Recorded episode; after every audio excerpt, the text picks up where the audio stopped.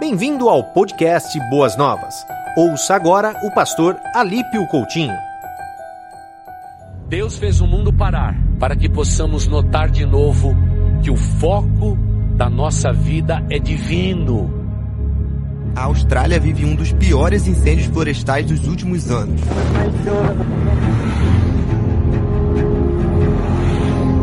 A tensão no Oriente Médio voltou a crescer muito desde a madrugada, na verdade, no horário local dessa sexta-feira, quando os Estados Unidos fizeram um ataque com mísseis. Eu não quero viver preocupado com o dia de amanhã. Senhor, preciso te ouvir. Quando mudanças acontecem e elas fogem do nosso controle, nós nos desesperamos. Diferente das outras pessoas, Deus está fazendo uma transição na nossa vida. Os cientistas descobriram que se trata de um novo tipo de coronavírus. Nos protestos contra a violência policial após a morte de George Floyd nos Estados Unidos, uma cena é cada vez mais comum. Um milhão de pessoas é o número de infectados confirmados pelo coronavírus no Brasil. À medida que a volta de Cristo está mais perto da gente, há uma voz do céu dizendo para o povo de Deus: aquele que tem ouvidos para ouvir, ouça. eu quero trazer à memória o que pode me dar esperança. Ou na tradução é, da nova versão internacional, Lamentações, capítulo 3, versos 21 e 22, vai nos dizer o seguinte: Todavia, lembro, lembro-me também do que pode dar-me esperança. Graças ao grande amor do Senhor, é que não somos consumidos, pois as suas misericórdias são inesgotáveis. Estamos aqui, irmãos, refletindo sobre, sobre o tema ruídos, pensando nos barulhos desse mundo, os ruídos desse mundo, que tentam calar a voz de Deus no nosso coração é, esses ruídos desse mundo tentam não nos deixar ouvir a voz do nosso Deus. E nada como o livro de lamentações, irmãos, para nós pensarmos sobre esse tema. Porque Lamentações, ele reflete, ele traz para a gente, ele revela a situação terrível de Judá após é, Babilônia conquistar Jerusalém. Lamentações, ela está, na, está naquele contexto do ano de 586. Então eu quero perguntar se você tem boa imaginação, porque eu quero te levar pela tua imaginação a uma viagem de 2.600 anos atrás. E nessa época, é, o profeta que estava trazendo para nós essas informações era o profeta Jeremias. Lamentações também chamado de Ecá no hebraico, que ó como, um lamento como, esse ó como. E a Septuaginta, a primeira tradução do grego, ela chama, esse livro que nós chamamos de é, lamentações, ela chama de cânticos fúnebres. Tão forte, tantos problemas, tantas tristezas trazem para nós os versículos de lamentações desse livro tão forte. Para você ter uma ideia, é, Lamentações é tão importante para o judeu que até hoje eles recitam esse livro no grande jejum que lembra a destruição do templo de Jerusalém. No nono dia do quinto mês do calendário judaico, ainda hoje, os judeus retornam a esse livro e leem com tristeza tudo o que o nosso profeta Jeremias repercute e que nós vamos conversar aqui é, com, com você essa noite. Para você ter uma ideia, olha como começa o livro de Lamentações. Vê se há alguma semelhança. Como está vazia essa cidade, antes tão populosa. Quando eu li esse capítulo 1, versículo 1, esse comecinho do versículo 1, eu me lembrei dos primeiros dias da pandemia, onde andava-se pela cidade de São Paulo sem ninguém nas ruas. Você lembra disso? Onde o caos, o trânsito caótico não é, chegava a cada um de nós. Eu lembrei desses dias que passamos aqui nessa grande cidade em que não havia quase ninguém nas ruas. E eu falei, puxa, Lamentações tem um pouco dos dias de hoje. E eu queria te contextualizar também em quem é o profeta, quem está falando, quem está contando essa história para gente, que é Jeremias. Jeremias tem muitos ruídos em sua vida. Jeremias foi chamado para ser profeta de Deus e ele prega a destruição iminente de Judá. Só que Deus fala para ele o seguinte, Jeremias, você vai ser profeta, você vai ensinar, vai pregar, só que ninguém vai acreditar na sua pregação. O povo não te dará ouvidos. Eu fico pensando se Jeremias fosse pastor nos dias de hoje. Um pastor que pregasse, pregasse, por muitos anos pregasse e ninguém se convertesse. Eu fico pensando como deve ter sido doloroso esse chamado de Jeremias. Deus disse inclusive para ele, Jeremias, você não vai casar para mostrar que eu não tenho aliança com esse povo através da sua vida. Você não terá filhos, Jeremias. Você não participará de festas porque eu não tenho alegria com esse povo. Deus chama Jeremias e ele passa por situações terríveis, profetizando ah, a destruição que o povo, por se desviar de Deus, sofreria. Ele foi rejeitado, desprezado, maltratado. E por muitas vezes, Jeremias sofreu castigo do povo ah, os judeus o consideravam um traidor, achando que Jeremias estava tentando desmoralizá-los. Ele foi preso por várias vezes, por pregar, foi maltratado. E algumas pessoas tentaram matá-la. Imagine os ruídos da vida de Jeremias, passando uma vida tão infértil, vendo situações tão terríveis e sofrendo na pele as consequências de um homem que falava a verdade, mas o seu povo não acreditava. Antes de caminhar um pouquinho para frente, eu quero te dizer que Jeremias tinha os ruídos da sua própria vida. E nós também somos assim. Com certeza você tem experiências e histórias que você leva para a sua vida. Algumas pessoas não confiam em mais ninguém porque um dia sofreram. Algumas pessoas resolveram é, é, se enclausurar, se distanciar por situações da vida. Mas eu quero dizer para você que os ruídos da vida não podem falar ao teu coração. Tanto você, e você vai ver o que aconteceu com Jeremias, como Jeremias, podem ouvir outras vozes. A gente não precisa ficar com os ruídos que a vida tenta nos colocar. Mas irmãos, eu queria colocar você, eu disse, nós vamos fazer algumas viagens no tempo. E agora, primeiro eu quero trazer o contexto de lá para cá. Eu quero trazer para uma viagem o livro de lamentações para os dias de hoje.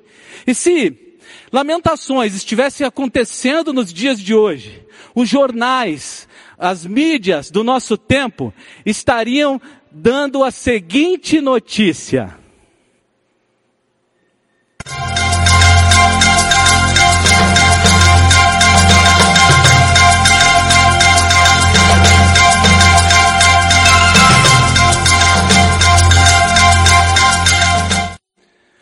Os filhos do rei foram mortos. E o rei, em Jerusalém, teve os seus olhos furados. Em Jerusalém, nós pudemos ver também imagens dos edifícios mais importantes da cidade queimados. Você lembra que aquela cidade já fora invadida muitas vezes? O nosso jornal não podia deixar de lembrar isso. Sim, em algum momento do passado, a cidade tinha sido invadida e levaram de lá os seus, jovens, de lá os seus jovens mais seletos, entre eles, Daniel. Andando pelas ruas, a nossa equipe de reportagem viu corpos empilhados e um banho de sangue pelas ruas. Eles entrevistaram pessoas que chegaram a dizer que era melhor terem morrido à espada do que estar vivendo para ver a situação que se encontrava o povo de Deus naquele momento. Há relatos de pessoas cometendo canibalismo pela falta de alimento, comendo alguns que já morreram, e também crianças sendo comidas por causa da fome. Alguns repórteres descobriram que por lá invadiram o templo e zombaram do Deus dos judeus. Destruíram o templo inteirinho. E o que a gente sabe agora é que nem tão cedo eles estarão no templo cultuando. já não terão mais as suas reuniões aos sábados. Nós vimos nos entrevistados muita desesperança. E os babilônios têm zombado dos judeus, perguntando a eles onde está o seu Deus.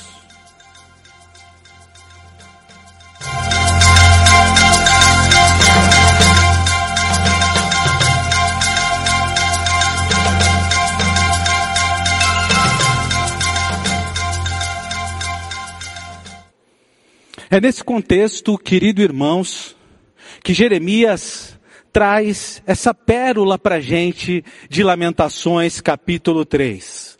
É nesse contexto que ele diz: Eu quero trazer à memória o que pode me dar esperança. É bem forte quando Jeremias diz, traz para nós a palavra trazer. É muito forte isso. Porque, queridos, eu não sei se você sabe, mas há um estudo na faculdade de Pensilvânia, e Harvard também já tomou esse estudo, falando sobre psicologia positiva. Que não é o que você está pensando. Calma aí, a gente já despreza quando vê esse nome. Mas a psicologia, positiva, da qual a Flora Vitória é uma das doutorandos do nosso país nesse tema. Ela diz o seguinte, que nós temos grande dificuldade de ter boas lembranças. Estudando a mente humana, descobriu-se por que que a gente faz os nossos álbuns de fotos de casamento. Para ir lá e recordar porque as recordações boas não vêm naturalmente. Por que, que a gente precisa de músicas que marcam a nossa vida? Para trazer à memória coisas boas. Por que que às vezes, e às vezes eu faço isso, precisamos visitar os lugares que, os lugares que mais marcaram a nossa vida. Em janeiro eu estava lá pelo litoral, eu tirei uma bela foto naquela região que tanto amo, lembrando ali de toda a minha vida, de toda a minha história e de toda a minha infância. Trazer a memória dá a ideia de ir buscar em algum lugar e trazer. Ela não vem sozinha, de, de, de forçar para que ela venha. E hoje é por esse caminho que eu quero te levar. Apesar das circunstâncias, da luta e da dor, é nessa direção que eu quero ir com você. Eu quero ir pela direção que Max Lucado, a frase que Max, Max Lucado diz, bem interessante, ele diz o seguinte, alimente seus medos e sua fé morrerá de fome. Alimente sua fé e seus medos morrerão de fome. Talvez você esteja aí na sua casa sentado e vivendo esse tempo tão difícil. E os ruídos do mundo talvez tentaram te destruir, te abafar, te ferir, tirar de você a esperança. E é claro, irmãos, a gente tem visto, nós não somos cegos, nós temos ouvido, nós temos cuidado de pessoas nesse tempo. E a gente sabe que as lutas são enormes. A gente tem visto as famílias passando grandes dificuldades, lutos, divórcios, traições, feridas. A gente tem visto, irmãos, a situação econômica do país. A gente tem visto a crise política. O nosso país está vivendo o caos.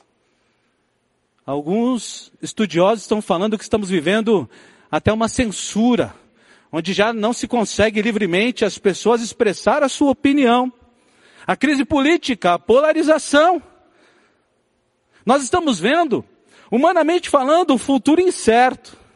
As análises são todas pessimistas.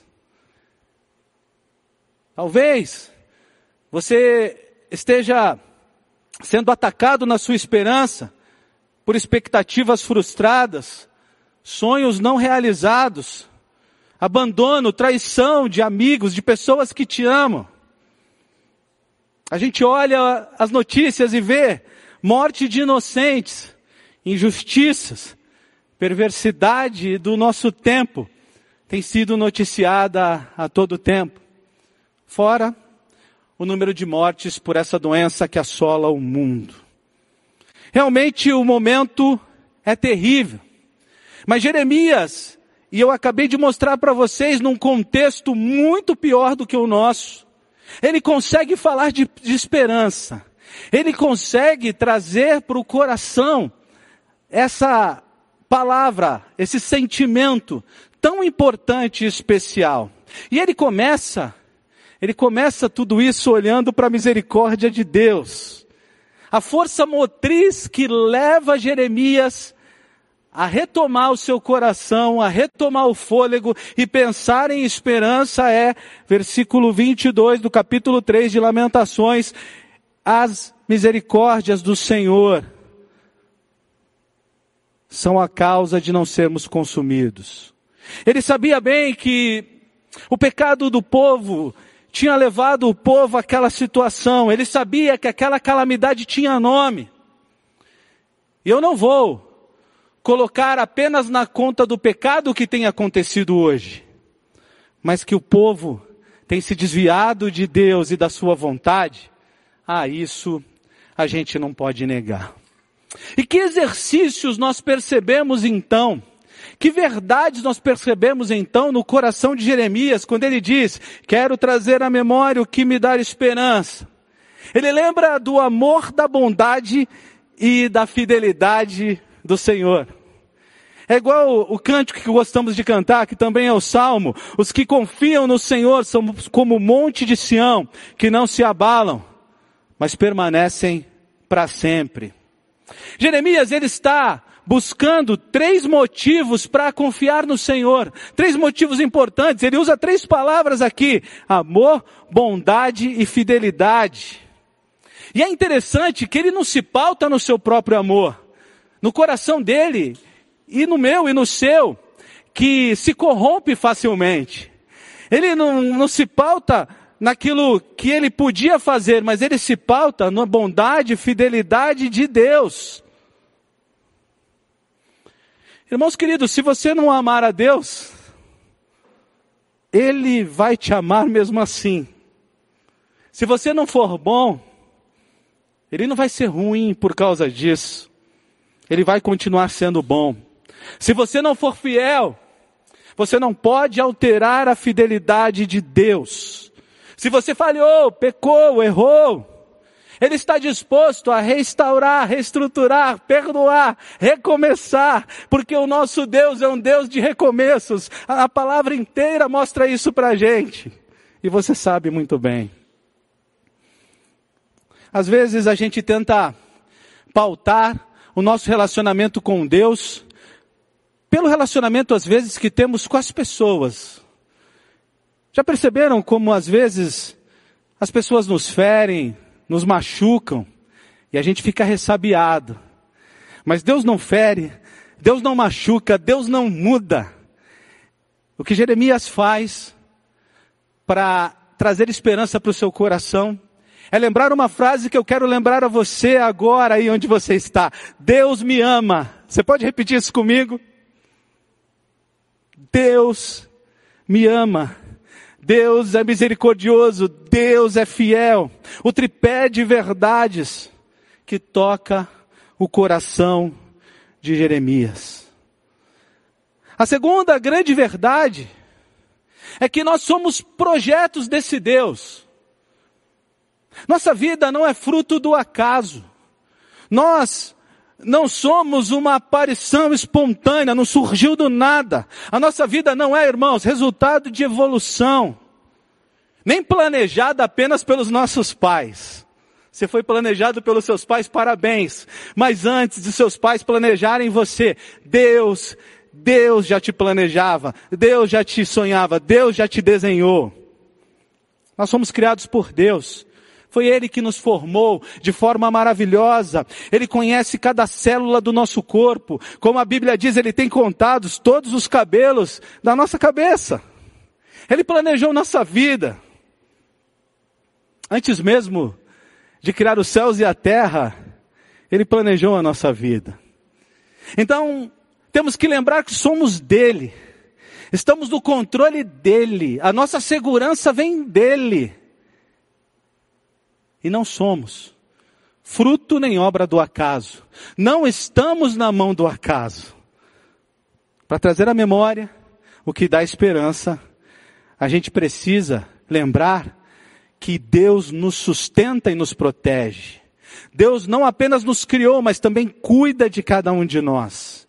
É Ele quem nos dá respiração, comida, é Ele quem nos guarda, é Ele quem supre todas as nossas necessidades. A nossa vida não está à deriva. As Suas mãos poderosas dirigem a nossa vida. E com certeza esse foi o sentimento que habitou no coração de Jeremias para conseguir ter esperança no contexto como eu descrevi aqui. Com certeza, ele lembrou de questões como essa. Mas também lembrou sobre o poder de Deus. Quando eu quero pensar no poder de Deus, eu penso na criação. Eu vejo o vento que eu não posso controlar, o mar com a sua força. Eu vejo as 170 bilhões de galáxias. É isso mesmo. 170 bilhões de galáxias. Cada uma com 100 bilhões de estrelas, aproximadamente. Eu vejo que Deus criou e sustenta todas as coisas pelo poder, como diz a Bíblia, da Sua palavra. E que o universo inteiro cabe na palma de Sua mão. Olhando para a grandeza de Deus, às vezes eu penso, quem é você, problema? Quem é você, pandemia? Quem é você, crise econômica? Quem é você que está tentando assolar minha família? Quem é você, perto do poderoso Deus que eu sirvo? O Deus que me fez, o Deus que te fez, Diz para as nossas enfermidades: quem é você? Apóstolo Paulo escreveu para a gente, de forma bonita, que o Senhor é poderoso para fazer infinitamente mais do tudo que pedimos ou pensamos. Quando a gente para de olhar para as circunstâncias, para os ruídos do mundo e começa a olhar para quem é nosso Deus, o nosso coração começa a ser tomado de esperança. A gente precisa conhecer o poder do nosso Deus. Eu estava lembrando de uma situação que eu vivi com meu pai muito engraçada. Eu era bem garoto ainda, e um dia a polícia parou o carro do meu pai e por um deslize o extintor do carro do meu pai estava vencido. E o guarda falou assim, olha, eu já vou guinchar seu carro. E aí meu pai falou, mas espera, eu quero falar com o senhor, eu tenho um amigo. Ele não deixou nem meu pai terminar. Ele disse, não importa amigo, aqui se cair com um problema, até o carro da minha mãe é guinchado. Aí ele, mas o senhor não deixou eu terminar de falar. E ele falou, eu não quero saber quem é seu amigo, mas espera um pouquinho. Eu sou amigo do sargento Oscar, um tio emprestado nosso. Foi interessante que nessa hora o guarda falou, meu Deus, do sargento Oscar. Eu disse que guincharia o carro da minha mãe, agora você me colocou numa situação difícil. O sargento Oscar é um irmãozão meu. Eu não vou deixar você sair daqui com esse problema no carro. Vai lá, compra o extintor, a gente estava perto de uma autopeças, coloca no seu carro e eu vou te liberar. E aquele dia eu entendi o que era autoridade, o que era poder. Eu entendi que tinha alguém mais importante para reger aquela situação. Para trazer à memória o que dá esperança, a gente precisa entender o tamanho do nosso Deus. A terceira grande lição é que para trazer à memória aquilo que dá esperança, a gente precisa lembrar as coisas que Deus fez. Foi assim que ele disse para Moisés: escreve no teu livro os grandes atos que eu fiz. Foi assim que Deus disse. É assim que Asaf escreve o Salmo 78, depois você lê aí na sua casa, versos 1 a 7, versos 9 a 15, coisa linda, falando sobre os grandes feitos de Deus. Para gerar fé no coração do povo, Asaf escreveu as maravilhas de Deus, como hoje convido você a relembrar os grandes atos de Deus. Quando eu tento relembrar os grandes atos de Deus, eu não consigo esquecer do mar vermelho se abrindo. Eu não consigo esquecer de uma muralha caindo com o povo dando sete voltas e gritando. Eu não consigo esquecer as grandes batalhas vencidas sem uma espada levantada. Eu não consigo esquecer de Lázaro morto há quatro dias e Jesus mandando-o sair da sepultura. Mas eu também não consigo esquecer momentos tão difíceis da minha vida, em que Deus fez grandes atos. O que, que eu quero convidar você? Tira o olhar do hoje e relembre as bênçãos de Deus na tua vida. Posso fazer um desafio? Se você puder, escreva aí para nós. As bênçãos que Deus já derramou, os momentos de grande milagre.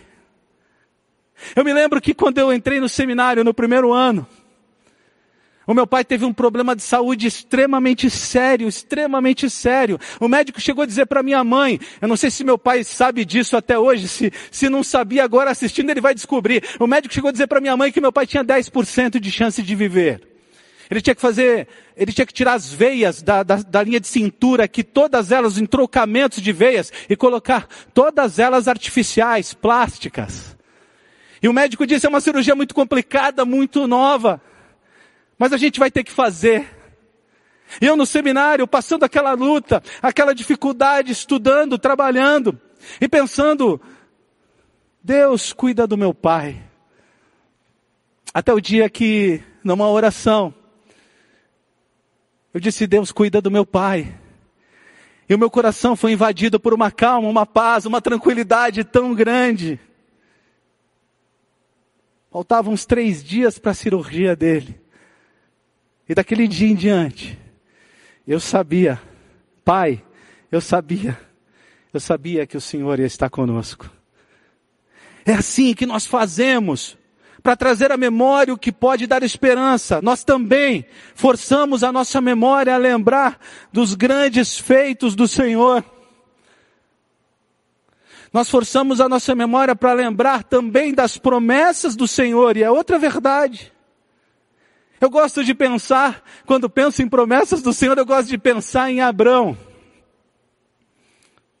Abrão é interessante, porque Deus faz uma promessa a ele, Gênesis 17, versos 4 e 5.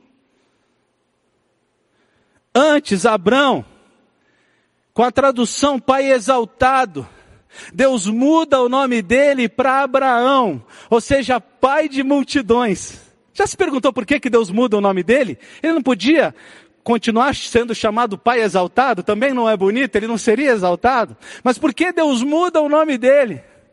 Eu fico pensando que toda vez que Abraão falava o seu nome para alguém, toda vez que ele falava o meu nome é Abraão, ou seja, pai de multidões, ele lembrava das promessas maravilhosas de Deus. Ele lembrava que Deus tinha dito para ele que ele teria um filho. Toda vez que ele repetia Abraão, toda vez que alguém o chamava Abraão, era momento de relembrar da promessa de Deus. E ele precisou se fortalecer por longos 25 anos. Quando ele foi chamado, quando ele recebeu a promessa, ele tinha cerca de 75 anos. E quando nasce o seu filho, ele tinha 100 anos. Por isso, para trazer à memória o que dá esperança, precisamos lembrar das promessas de Deus. Aquelas promessas individuais, mas aquelas que Ele faz a seu povo. E uma promessa maravilhosa, é, ela está no contexto, já que estou falando de nome, do nome de Jesus. É o Deus conosco. Outra questão importante para lembrar é que o apóstolo Paulo nos ensina de que nós somos templos do Espírito Santo, ou seja, Deus não nos deixa só. Não me deixa só, não te deixa só. Por isso, para trazer à memória o que dá esperança, precisamos trazer à memória as maravilhosas promessas de Deus. Outra verdade, está lá em Lamentações, versículo 24. Capítulo 3, versículo 24. Jeremias escreve o seguinte: Digo a mim mesmo, a minha porção é o Senhor, portanto nele porei a minha esperança. Há outras traduções que dizem: Deus é o meu Salvador, e nele confio. Ele estava firmado na sua fé e no seu coração. Ele está dizendo que pode perder tudo, mas ainda lhe resta o Senhor. O Senhor ainda estava com ele e os ruídos desse mundo não abafariam essa verdade. Irmão querido, irmã querida, as lutas podem ter te levado a perder muitas coisas. Mas eu estou aqui essa noite para te lembrar: o Senhor não te deixou. O Senhor ainda está contigo. O Senhor ainda é o teu ajudador, o teu paizinho querido. Ainda caminha contigo nas tuas lutas. Isso você não pode esquecer. Jeremias está falando mais ou menos aqui, como um dos textos que eu mais gosto na Bíblia, Abacuque capítulo 3, versículos 17 e 18, que diz assim, Porquanto, ainda que a figueira não floresça, nem haja fruto na vide, o produto da oliveira minta, os campos não produzam mantimento, as ovelhas da malhada sejam arrebatadas, e nos currais não haja vacas. Todavia, eu me alegrarei no Senhor, exultarei no Deus da minha salvação. O Senhor era a herança de Jeremias, por isso ele tinha esperança. Ele era a única coisa real na vida de Jeremias. Ele é a única coisa real em nossas vidas. Se tirar o Senhor de mim, não sobra nada. Se tirar o Senhor de você, não sobra nada.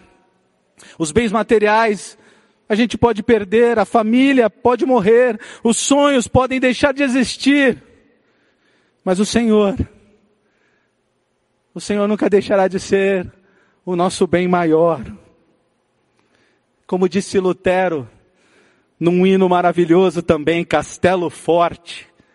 Na última estrofe ele diz assim: se temos de perder os filhos, bem mulher,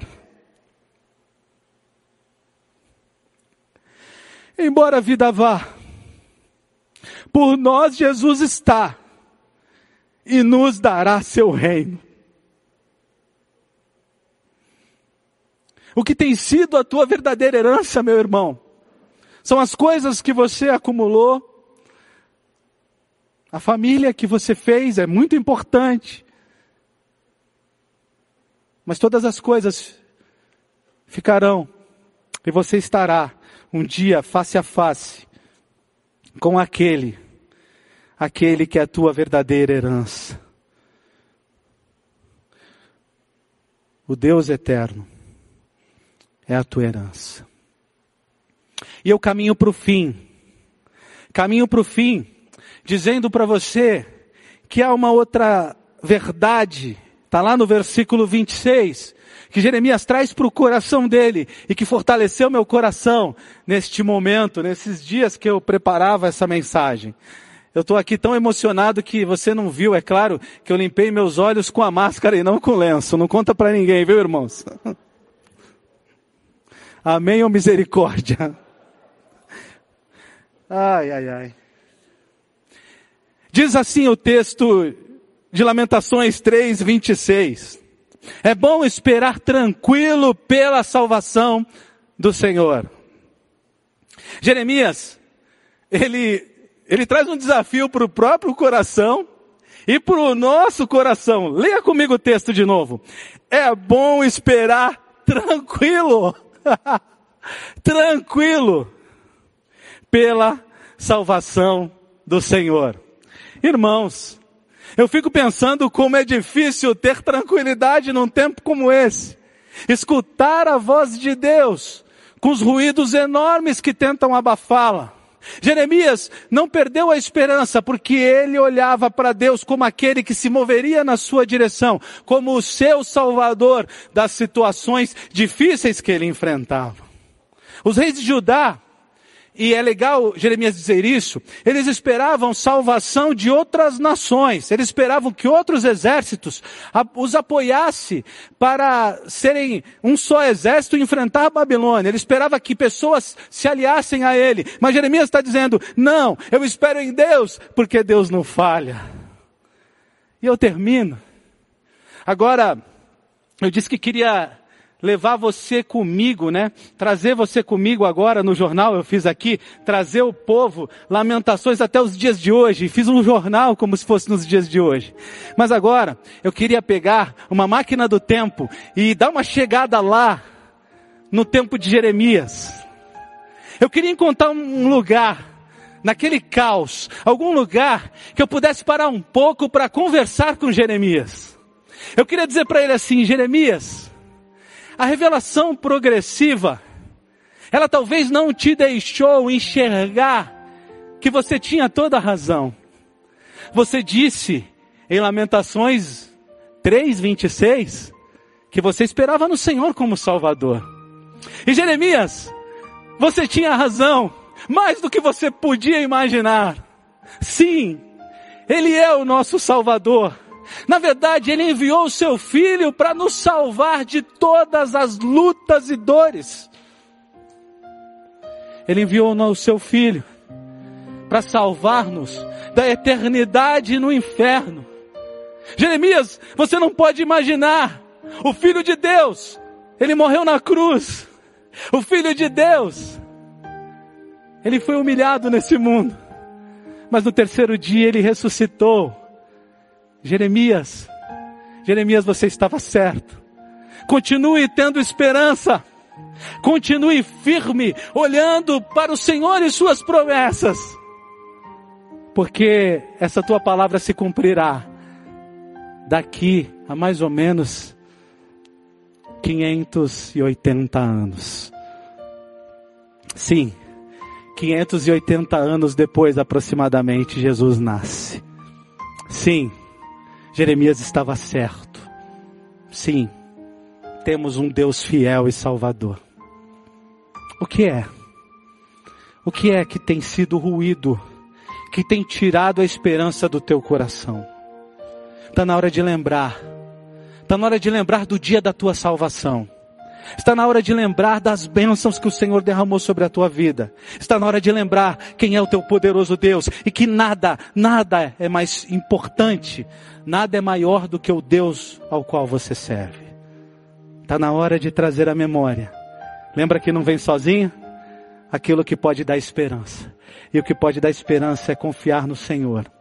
Confie nele. Entregue a Ele. Coloque diante dele tudo aquilo que te assola até aquelas coisas que você tem pensado já não tem mais jeito. Ressuscite-as em teu coração. E traga, traga para o trono da graça de Deus, que Ele é o nosso Salvador. Amém, meus irmãos queridos. Eu quero orar com você. Eu quero colocar a tua vida diante de Deus. Eu quero colocar a tua família, os, os teus sonhos, as tuas lutas, as tuas dificuldades. Eu quero orar a Deus para que os ruídos, os ruídos que têm tentado abafar a voz de Deus na tua vida e no teu coração, sejam apagados agora. Onde você estiver, pare um pouquinho para orar comigo nesse momento. Obrigado, Senhor pela rica oportunidade que temos de abrir tua palavra e de nos lembrar que é possível, em momentos tão difíceis como vimos aqui, em Lamentações, é possível trazer à memória aquilo que pode dar esperança. Pai, eu não posso encontrar cada irmão agora, mas o Senhor está com eles. Eu não posso abraçar cada irmão e dizer para eles: sinta o meu abraço, o meu conforto, mas o Senhor está fazendo isso. Eu não posso tocar no coração deles e dizer: olha, reavive a esperança, mas o teu Espírito poderoso, eu sei, está ministrando no coração dos meus irmãos. E por isso, Pai, por isso eu te agradeço. Ressuscita os sonhos, ressuscita a visão, ressuscita a fé, ressuscita a certeza de que o Senhor não os deixou só, de que o Senhor não nos deixou só. E Pai, traz para nós aquilo que Jeremias falou, traz à nossa memória aquilo que pode nos dar esperança. Eu te louvo, Pai, pela tua palavra. Amém e amém. Você ouviu o podcast Boas Novas? Que Deus te abençoe e nunca se esqueça que, em Boas Novas, a gente sempre se encontra.